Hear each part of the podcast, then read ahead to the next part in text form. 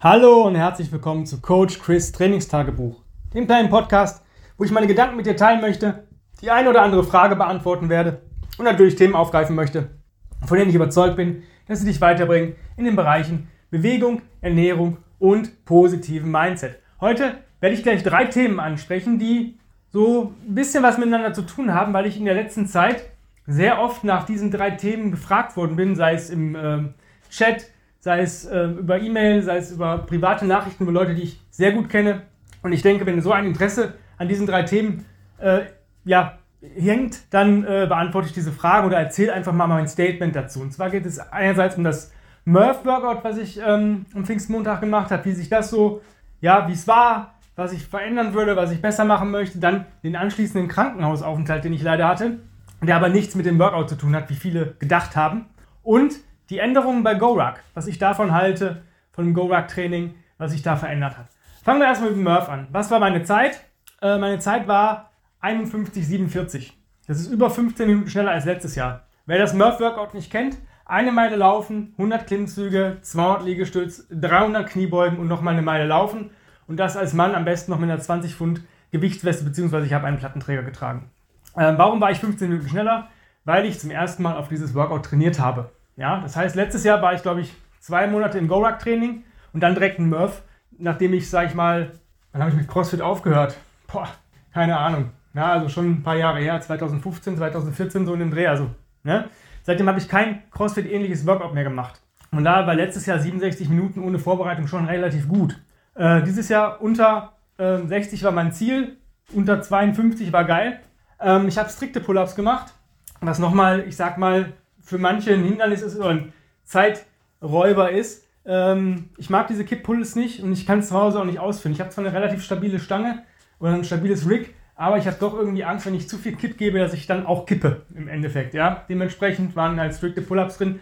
Die Go-Ruck-Version von Murph wären halt einfach nur statt Pull-Ups Band Over Rows mit einem 60 Pfund Sandsack, wo ich dann denke, ja, ist für manche vielleicht anstrengend, für mich nicht. Also ich sag mal, diese 100 Band Over Rows, die, da brauche ich vielleicht zwei, drei Minuten für hat für mich dann keine Relation. Aber für Leute, die vielleicht keine Klimmzugstange haben, ist das eine super Alternative, weil du brauchst nichts außer deinen ähm, Ruck oder deine Weste und deinen ähm, Sandbag. Ähm, ja, was äh, hat mich ein bisschen gestört an dem Workout? Ich hätte unter 50 Minuten bleiben können, wenn ich nicht danach ins Krankenhaus gemusst hätte. Was ist passiert? Ich hatte seit einer Woche vorher schon immer Probleme mit dem Magen. Ja, es, mal Magenstiche, mal ein bisschen Krämpfe, mal ähm, Bauchschmerzen, aber nicht so, dass es richtig krass war. Ja? Ähm, ich glaube, genau eine Woche oder acht Tage davor hatte ich es mal ein bisschen krasser, wo ich da wirklich gesagt boah, scheiße, ich muss mich hinlegen, mir geht es echt nicht gut, ich krieg irgendwas, ich habe irgendwas eingefangen. War aber nächsten Tag wieder einigermaßen gut und dann darauf den Tag wieder komplett gut. Also habe ich mir nichts bei gedacht. Manchmal hat man das ja mal, ne? dass man mal so ein bisschen, ich habe auch gerade ein bisschen Stress und viele Kunden und naja, egal. Also ignoriert, nicht zum Arzt gegangen, warum auch? Ja, also wenn man nichts mehr hat, Jetzt war das so, dass ich die erste Meile in 39 gelaufen bin, was ich äh, noch vorher noch nie gehabt habe. Aber ich war gut aufgewärmt. Ich hatte mir einfach so 10,30 für die erste Meile und so, ja, 12,30 für die letzte vorgenommen. Also hatte ich schon eine Minute mehr Zeit äh, gewonnen, wie ich mir eigentlich vorgenommen habe. Und hätte ich, wäre ich unter 15 Minuten oder unter 50 Minuten zu bleiben, hätte ich die letzte Meile unter, ich glaube, unter 13 laufen müssen. Ähm, dann wäre es, oder unter 14, dann hätte es irgendwo gepasst. Auf jeden Fall war es so, dass ich auf der letzten Meile, wo ich losgelaufen bin, schon Bauchschmerzen hatte oder Magenschmerzen, Magenstiche. Abbrechen war, wäre vielleicht die bessere Option gewesen, war für mich aber in dem Moment keine Option, weil ich wusste, ich schaffe es auch unter 52 Minuten, wenn ich langsam gehe oder langsam laufe. Das heißt, ich habe, was war mehr ein Rucking als ein, als ein Lauf. Ja, ich habe über 13, 30, 14 Minuten, glaube ich, gebraucht für die Meile, weil ich einfach so Schmerzen hatte. Dann mir einfach, ja, ich habe es erst gar nicht gemerkt. Ich habe gedacht, vielleicht, na gut, vielleicht hat der Brustgurt, um meinen Puls zu messen, Vielleicht hat der, drückt die Weste da ein bisschen drauf und das drückt mir jetzt ein bisschen auf den Bauch, weil sich das vielleicht irgendwo verschoben hat. Durch die Pull-Ups, durch die Push-Ups, durch die Squats, keine Ahnung. War danach aber auch, als ich die Weste da irgendwann ausgezogen habe, ging es dann einigermaßen. Ich bin dann, ähm, habe mich dann gestretcht, bin duschen gegangen, habe den Hund geschnappt, bin gemütlich ausgegangen, habe dann aber gemerkt, dass irgendwas stimmt nicht. Mir geht es nicht gut. Mir geht es richtig nicht gut. Bin dann nach Hause gekommen, habe mich äh, hingelegt. Ähm, Tanja war unterwegs und äh, als sie dann irgendwann wieder kam, habe ich gesagt, du, mir geht's richtig beschissen, mir ist arschkalt, ich zitter, ich habe Schmerzen wie Sau, ich habe richtig, richtig dolle Schmerzen, ich muss zu einem Arzt. Problem, Feiertag. Ja, das heißt, befreundeten Arzt kurz kontaktiert, was soll ich machen? Ja, sagt er am besten nicht in die Notaufnahme, weil Notaufnahme bedeutet immer Aufnahme. Mach's am besten nicht. Ich kann dir morgen, kann ich dir helfen. Ähm, ja, ich hatte so Schmerzen, ich wusste nicht, was es war. Es war so, als wenn dir von innen jemand mit einem heißen Messer den Magen auskratzt. Ja, also wirklich schlimm. Ich hatte Fieber. Mir ging es absolut beschissen. Wie gesagt, nichts vom Workout, also ab in die Notaufnahme, Aufnahme gehabt. Ähm, die Nacht da geblieben, nächsten Tag Vorbereitung für Magen-Darm-Spiegelung, weil die auch nicht wussten, was da los ist. Entzündungswerte waren nicht erhöht, aber ich hatte Fieber und ich hatte Schmerzen. Schmerzmittel und äh, Magenmittel haben zwar gewirkt, aber die wollten halt wissen, was los war.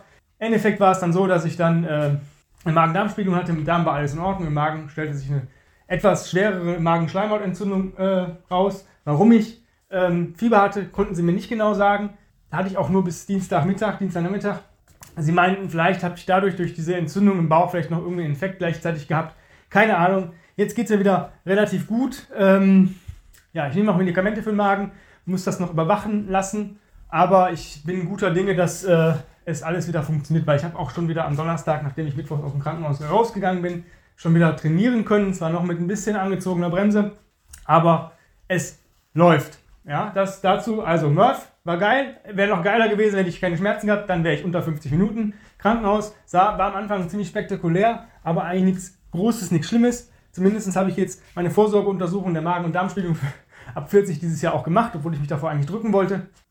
Kommen wir zum nächsten Thema und zwar Go-Ruck Workouts. Ähm, was hat sich verändert? Seit dem Murph, also seit Pfingstmontag, sind die Go-Ruck Workouts frei für jeden ähm, ja, erhältlich, ohne irgendwas zu bezahlen. Ähm, die werden auf äh, YouTube gepostet, die werden auf Instagram gepostet und die gibt es äh, im GoRuck Blog, Blog, bei News and Stories äh, sind die auch drin. A, finde ich eine ziemlich geile Aktion, sonst hat man dafür 18 bis 20 Euro bezahlt. Ähm, jetzt ist es für jeden zugänglich. Nachteil, es gibt keine Warm-Ups, es gibt nur noch ein Workout, kurzes Video, dass man das ganze Workout einmal sieht. Früher in der App hatte man zumindest Beschreibungen der Übung. Mir ist das egal, ich weiß ungefähr, was ich mache, ich bin Trainer. Aber jemand, der mit GoRuck anfängt und nicht genau weiß, worauf es bei der Übung ankommt, blöd. Das mit den keine Warm-Ups haben, auch nicht cool. Ich habe mir Gott sei Dank alle GoRuck Warm-Ups mal abgeschrieben oder ja, runtergeschrieben. Ähm, hat halt äh, für manche den Nachteil, ich habe manchmal gedacht, boah, warum mache ich jetzt einen äh, Oberkörper-Warm-Up, wenn ich doch saumäßig viel Rucken und äh, sowas drin habe. Ja, genau, weil Rucken ist auch Armarbeit. Und äh, die Warm-Ups hatten halt ihren Sinn, genauso wie ein paar Cooldowns und so Sachen. Ich finde es halt geil auf der einen Seite, dass es für alle Leute zugänglich machen, dass Leute sagen, boah, ich habe keine, ich würde lieber diese 20 Euro im Monat, würde ich vielleicht lieber in GoRuck Equipment investieren, mir vielleicht ein Sandbag holen oder mir einen ähm, Ruck holen über längere Sicht, ist das natürlich ziemlich geil. Ähm, dass es keinen Warm-Up gibt und keine, keinen richtigen Support. Hm. Ja, man bekommt einen Support, wenn man die 20 Euro oder Dollar weiterzahlt und in diese geschlossene ähm, Facebook-Gruppe drin ist. Ähm, ich überlege das noch, ob ich das kündige. Und dann kommt jeden Monat ein Patch und so eine Art Postkarte mit dem äh, Tribe Workout, also dieses ja, Workout, was so ein bisschen krasser ist. Ähm, ja, mal schauen. Ähm, ich bin nicht 100% davon überzeugt, dass das der gute Weg ist. Sie wollen irgendwann das GoRuck in die Sandlot-App implementieren. Problem ist, Sandlot gibt es in Deutschland nicht, beziehungsweise in Europa noch nicht. Gibt keinen Zugriff drauf. Also ich kann die App nicht runterladen, ich kann die nicht installieren, ich kann sie nicht nutzen. Ähm, ich weiß nicht, wie viele Nutzer in ähm, Deutschland und europaweit sind, die das vielleicht gerne hätten, die dann vielleicht irgendwann aufschreiben und sagen, hey, wir kommen gar nicht hin, Sandlot macht ein Update, bitte lasst uns da auch dran teilhaben. Ich weiß es nicht. Es ist ein zweischneidiges Schwert. Einerseits gut, dass man es jetzt for, for free kriegt. Andererseits, ja, man kann nichts mehr tracken, man kann sich nicht mit anderen messen. Es gibt zwar in der Facebook-Gruppe jemanden, der da ähm, jeden Tag das Workout reinpostet noch und man da drunter kommentieren kann, welche Zeit man hat, aber ja, ob das jetzt so Sinn der Sache ist, weiß ich nicht. Ich hätte es lieber wieder eine App. Ähm, die haben auch damit argumentiert, weniger Zeit am Handy. Ja, nein, vielleicht. Äh, ich muss erstmal suchen. Das heißt, ich gehe eigentlich ich gehe nicht auf YouTube, sondern ich gehe dann halt auf den GoRuck-Blog und gucke mir da das Workout an, weil es da auch nochmal runtergeschrieben ist. Das reicht mir meistens schon und gucke mir einmal das Video an. Wenn ich aber dann schon auf diesem GoRuck-Blog bin und da vielleicht noch der ein oder andere coole Artikel dabei ist, dann lese ich mir den vielleicht auch durch und scroll durch den GoRuck-Blog. Das heißt, ich habe eigentlich mehr Screentime als vorher. Das ist halt bei mir zumindest so.